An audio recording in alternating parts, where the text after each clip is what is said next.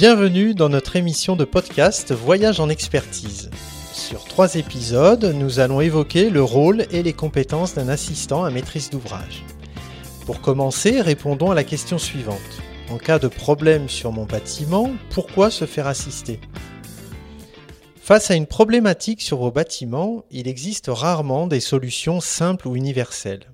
Cela tient au fait d'une part, qu'un bâtiment est constitué d'un ensemble de composants techniques très différents. C'est la même chose pour les usages dans ces bâtiments. On comprend aisément que l'aménagement et la gestion d'un hôtel n'aura pas les mêmes exigences pour un foyer, ou pour un accueil de jour, ou pour une maison d'accueil spécialisée. Ensuite, à l'échelle des utilisateurs, un directeur, un comptable, un éducateur ou un agent technique n'auront pas les mêmes attentes de leur bâtiment. Pour couronner le tout, cet ensemble doit s'inscrire dans un cadre normatif et réglementaire strict, responsabilisant et bien sûr contrôlé.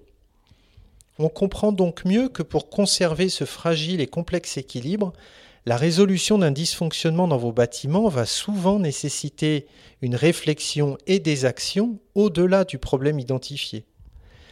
Donc, quand vous pressentez que le dysfonctionnement identifié peut compromettre l'équilibre dont nous avons parlé plus tôt, quand vous pressentez que les compétences à mettre en œuvre vous dépassent ou que vous n'aurez pas le temps à y consacrer, alors il est préférable de vous faire assister.